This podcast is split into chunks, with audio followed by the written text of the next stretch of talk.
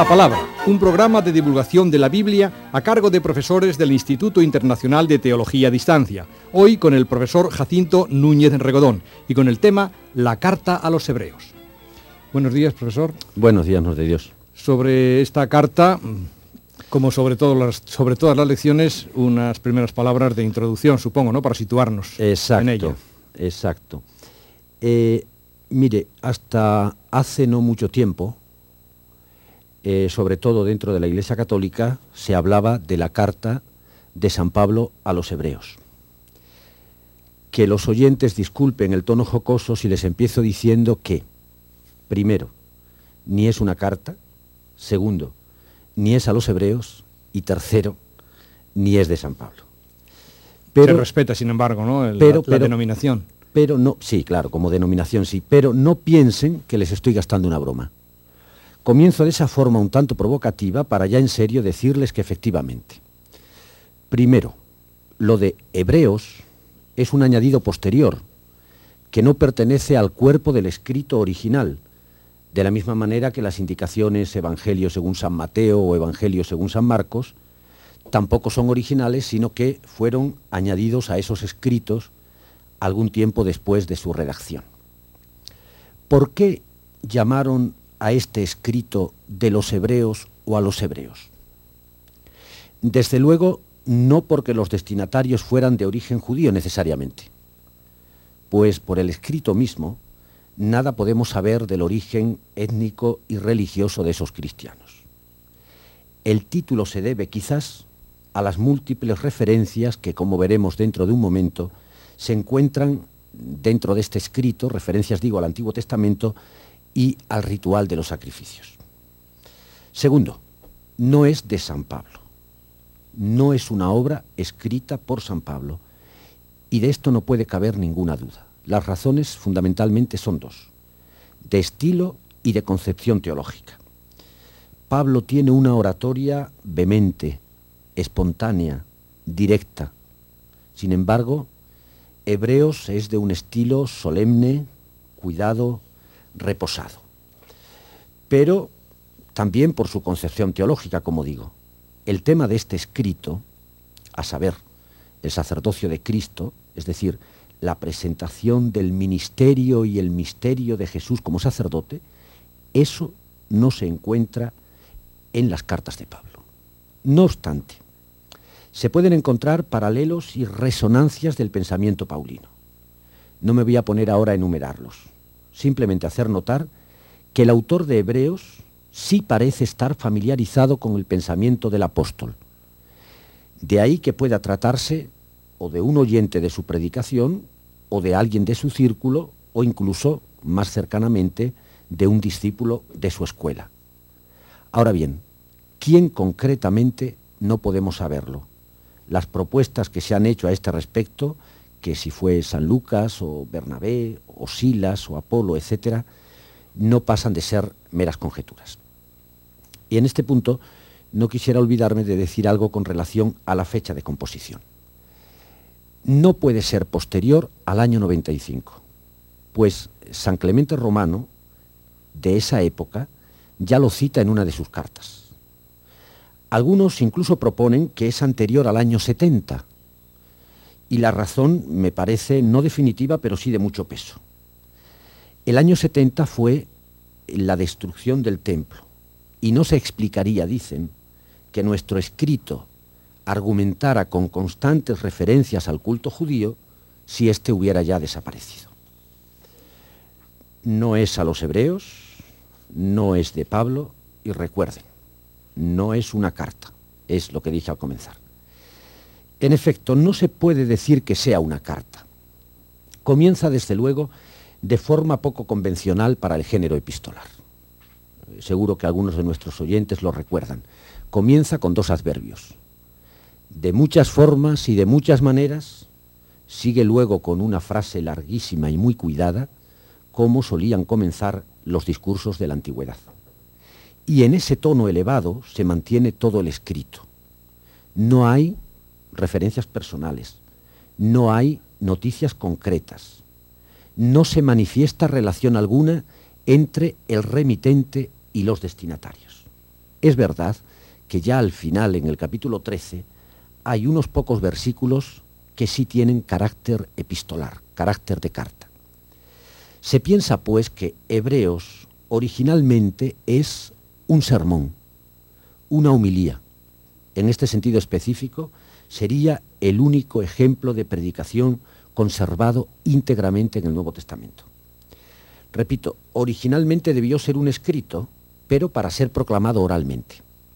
Con el tiempo, este escrito original, por el añadido al que antes he hecho referencia, se convirtió en una carta, enviada seguramente en forma de circular a comunidades distintas de aquella o aquellas para las que había sido elaborado originalmente. Bueno, pues eh, ya decía que era una provocación, pero en fin. Mm, no ha sido interesante y necesaria ¿no? esta presentación, esta introducción. ¿Cuál, puede ser, ¿Cuál es realmente, a su juicio, profesor, el tema central, por así decirlo? Porque ha aludido en un momento determinado de su introducción a la presentación de Cristo como Cristo sacerdote, ¿no? Exacto. Ese es el núcleo. E-, ese es el núcleo. Si lo tuviéramos que resumir, efectivamente es eso, Jesucristo como sacerdote. Y en ese sentido, Hebreos es, entre los escritos del Nuevo Testamento, el único que nos presenta a Jesús como sacerdote o sumo sacerdote. Manifiesta con ello una gran originalidad, pues la verdad es que si hacemos un repaso, aunque sea somero, del ministerio público de Jesús, no encontramos en él rasgos sacerdotales.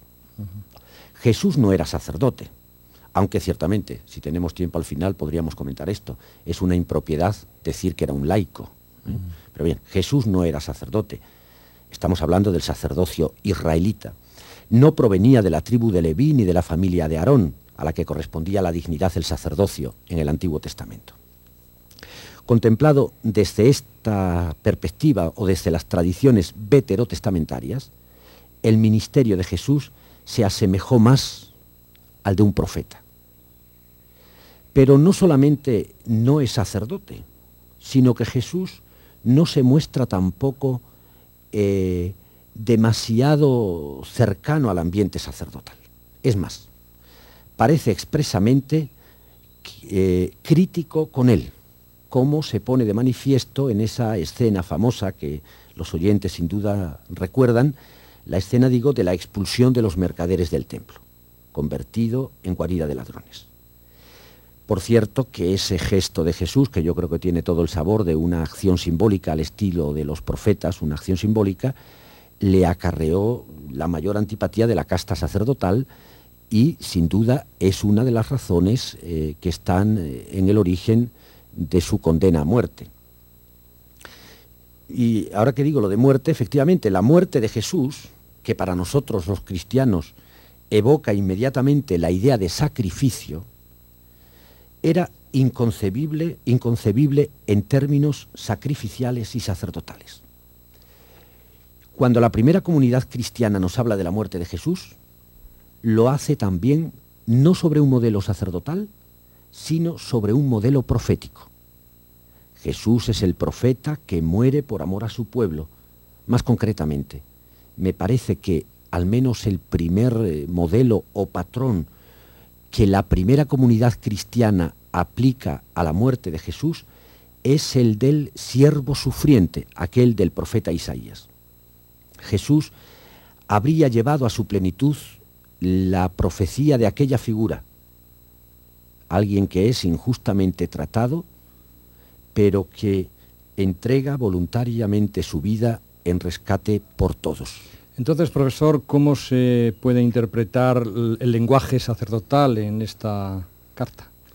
Claro, esa es la pregunta, esa es la, esa es la madre del Cordero. O sea, ¿por qué entonces, no habiendo en el ministerio mm. público de Jesús rasgos sacerdotales, por qué la carta a los hebreos, digamos, recupera el lenguaje sacerdotal y sacrificial? Justo esa es la pregunta. Pues yo creo mm, que, vamos, yo creo, creo con otros en los que lo he leído y lo he estudiado, que la explicación es la siguiente. En el tiempo de Jesús, la esperanza escatológica, la esperanza mesiánica, al menos en algunos ambientes judíos, incluía un componente sacerdotal. Dicho más claramente, el Mesías prometido, además de tener rasgos proféticos, había de tener también rasgos sacerdotales. Y es natural porque el sacerdocio significa mucho como mediación entre Dios y el pueblo. Es normal que si el Mesías es la plenitud eh, de, Dios para el pueblo, el, Mesías recupere y, tenga estos, tenga algunos rasgos sacerdotales. Claro, entonces quedaba una pregunta. ¿Qué ha pasado? Entonces con Jesús no se ha cumplido esa esperanza. En lo que se refiere, digamos, a esa tradición sacerdotal, pues Jesús frustra la esperanza. A esa cuestión responde la carta a los hebreos, que dice, sí, Jesús también es sacerdote, también, ¿eh? Pero de una determinada manera. El autor de Hebreos afirma y repite, también nosotros los cristianos tenemos un sacerdote, repite esta palabra hasta la saciedad. Más aún dice, un sacerdote grande. Dice también, un sumo sacerdote. Y ya en el colmo dice, un sumo sacerdote grande, literal. Mm el cual no es otro, evidentemente, que Jesús, el Hijo de Dios. Por razón práctica, profesor, entramos en la estructura de la carta. Hmm. El autor efectivamente se va a dedicar a desarrollar esta cuestión del sacerdocio de Jesús con toda amplitud. Con toda amplitud y eh, no uso ninguna hipérbole, y con toda maestría. Todo lo que pudiera decir a este respecto sería poco. Creo, en lo que yo sé, que nadie ha estudiado la estructura de la Carta a los Hebreos como lo ha hecho el padre Evanois, profesor del Pontificio Instituto Bíblico de Roma. Yo hice con él un curso sobre la Carta a los Hebreos. Recuerdo la emoción que sentía al comprender la riqueza teológica de la carta, pero no era menor mi sorpresa y mi admiración al descubrir la magnífica estructura de su obra, los procedimientos y recursos literarios de todo tipo que usa, desde palabras en garce, cómo se ve que cambia el tono para captar la atención de la audiencia, etc. Bien, lo que no voy a hacer es decir cuáles son exactamente las partes, porque eso nos llevaría mucho tiempo, y por otra parte he visto que estas cuestiones interesan menos a los oyentes, porque algunos me lo han dicho, ¿no? Cuando no se tiene la Biblia delante esto es más difícil. Bien, por eso lo que voy a hacer, más que explicitar la estructura, que bueno, tiene un prólogo, un epílogo y en medio cinco partes, me voy a fijar en los versículos o en los textos que considero más significativos. Un primer, un primer texto muy importante es Hebreos 5, 1 al 10. Repito por si alguien le da tiempo a coger su Biblia y tenerlo delante. Hebreos 5, 1 al 10. Es un texto fantástico. En los cuatro primeros versículos se presentan las condiciones o rasgos característicos del sacerdocio israelita, que son tres. Primero, su condición humana. Todo sumo sacerdote, en efecto, estoy leyendo, es tomado de entre los hombres y puesto al servicio de Dios en favor de los hombres. Es decir, es tomado de entre los hombres y por ser también el hombre, lleno de debilidad y de flaquezas, puede comprender los pecados de los demás. Primer rasgo. Segundo, su oficio, su función es, voy a leer literalmente, ofrecer oblaciones y sacrificios por los pecados, ofrecer oblaciones y sacrificios para restablecer las relaciones entre Dios y los hombres. Y tercero, el sacerdocio es un don. Eh, nadie puede arrogarse esta dignidad, estoy leyendo, sino aquel a quien Dios llama, como es el caso de Aarón. Pues bien, establece esas condiciones en los cuatro primeros versículos y ahora, a partir del verso 5, lo que hace es aplicarlo a Cristo. De hecho, el verso 5 eh, comienza de esta forma. Así también Cristo, pues bien, ¿qué dice ahora el autor del sacerdocio de Cristo? Y va contestando.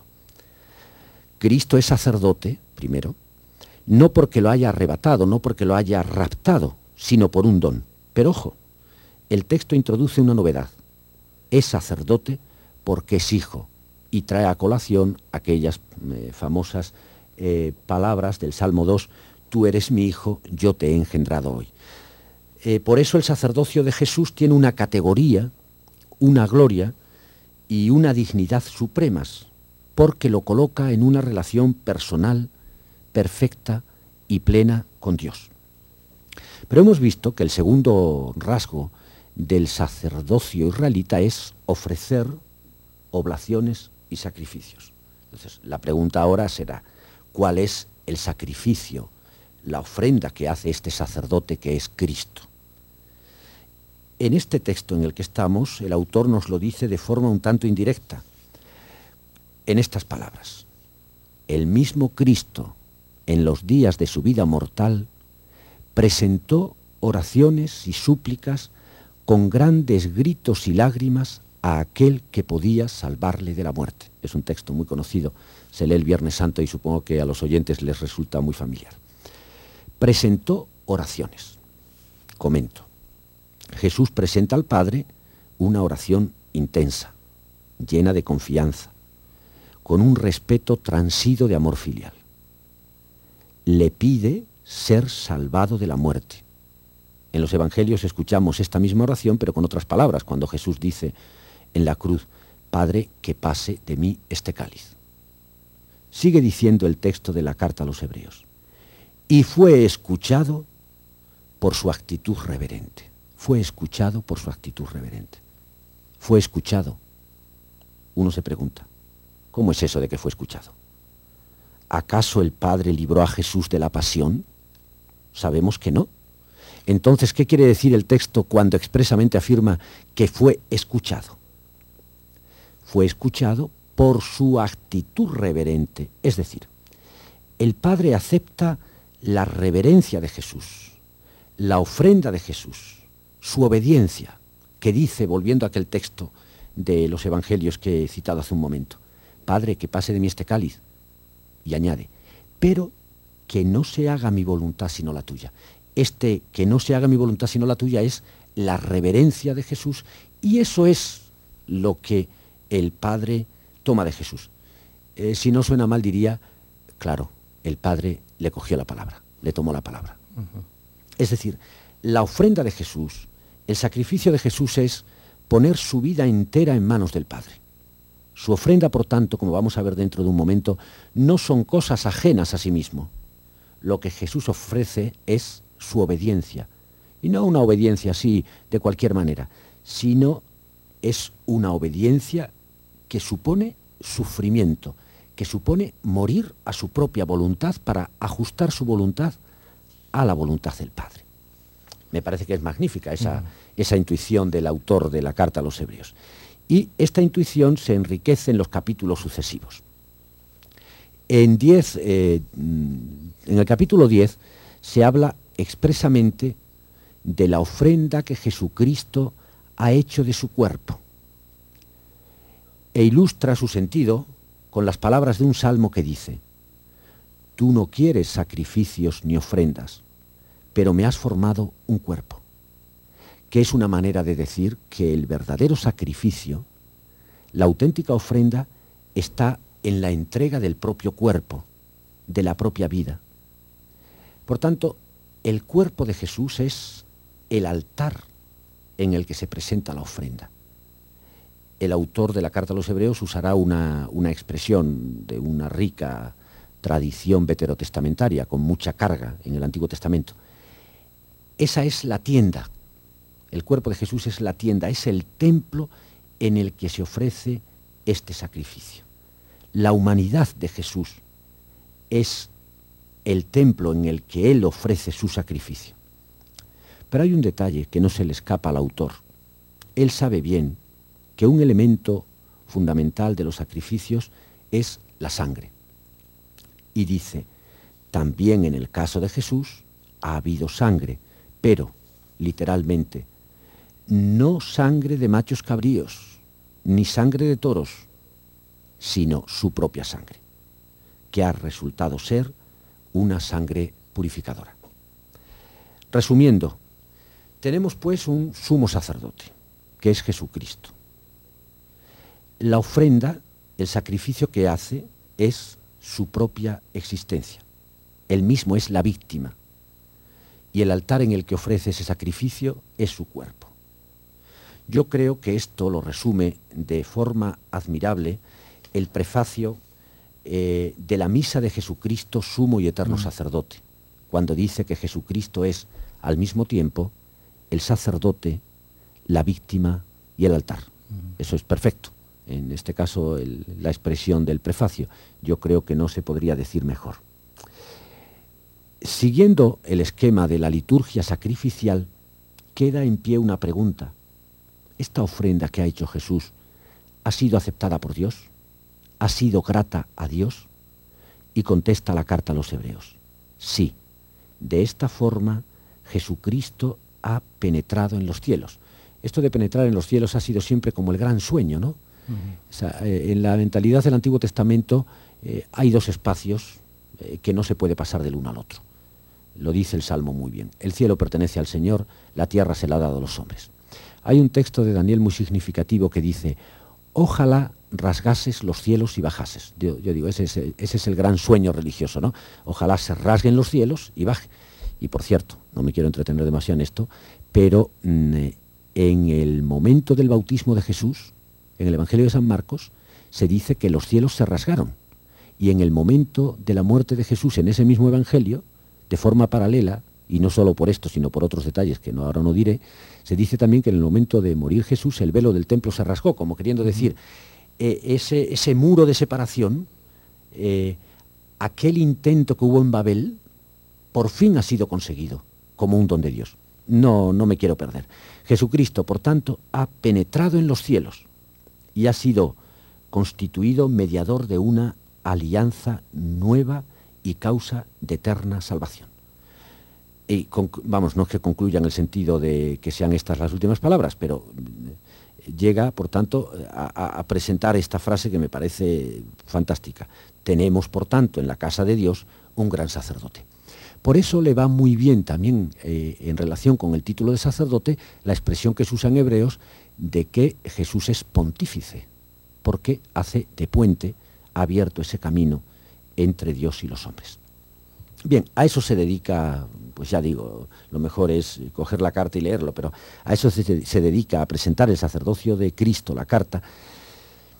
Pero hay un momento más hacia el final de la carta donde se hace la aplicación de todo esto a la vida cristiana algunas de las cosas que dice son las siguientes, yo las voy a decir muy someramente.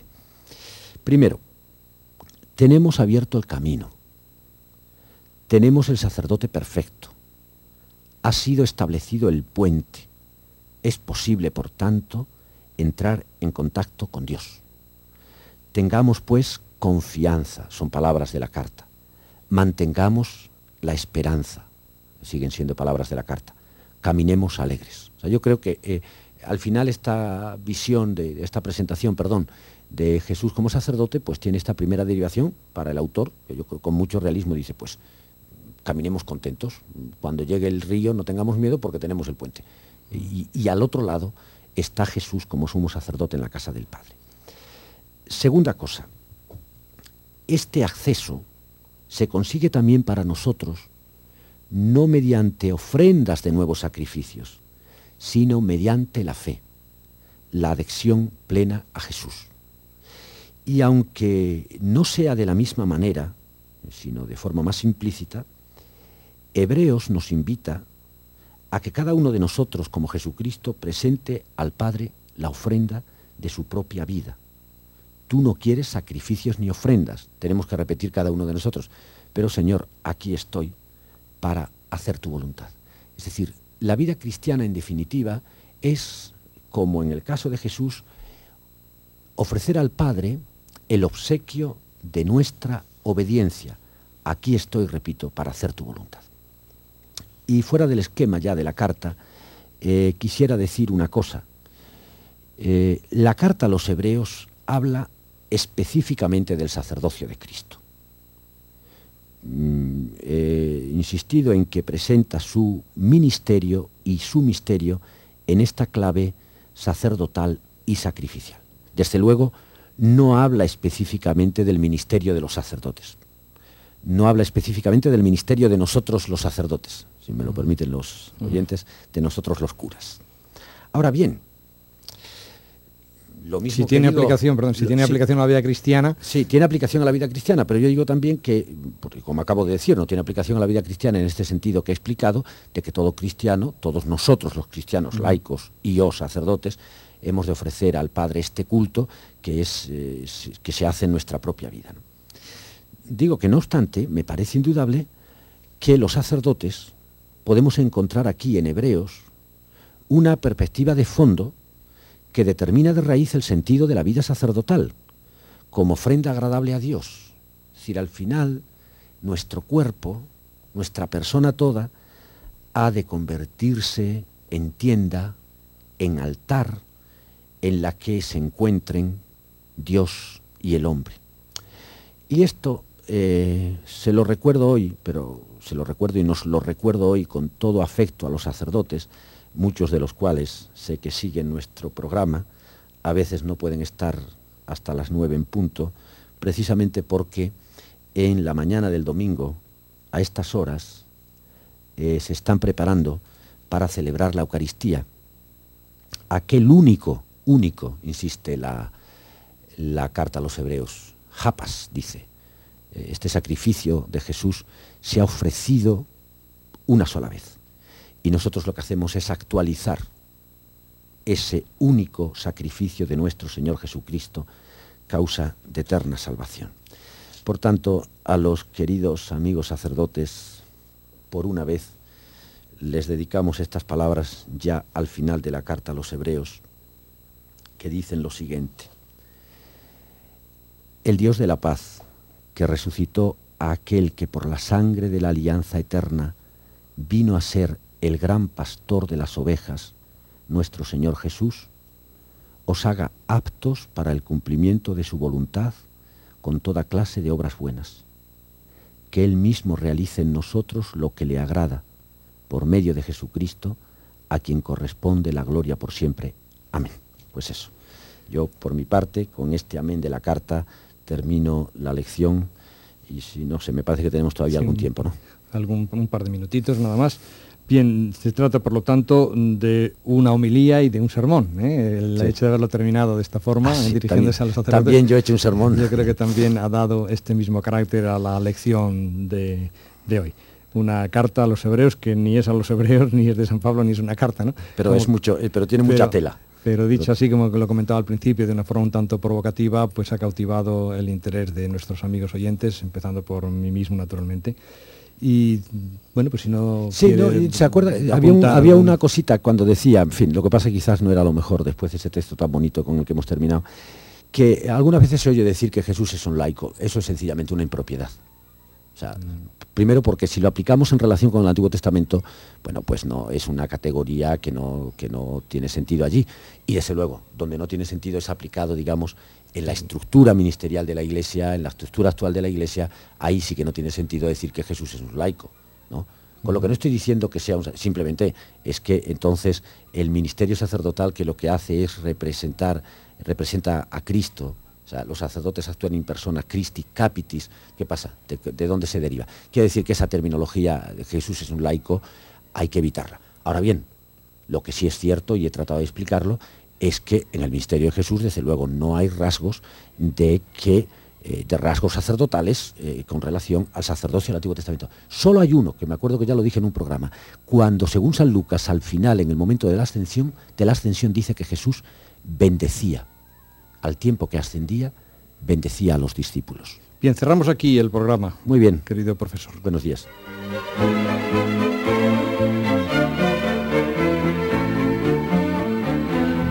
Les hemos ofrecido La Palabra, un programa de divulgación sobre la Biblia a cargo de profesores del Instituto Internacional de Teología a Distancia. Hoy con don Jacinto Núñez Regodón, profesor del Instituto Superior de Ciencias Religiosas a Distancia San Agustín.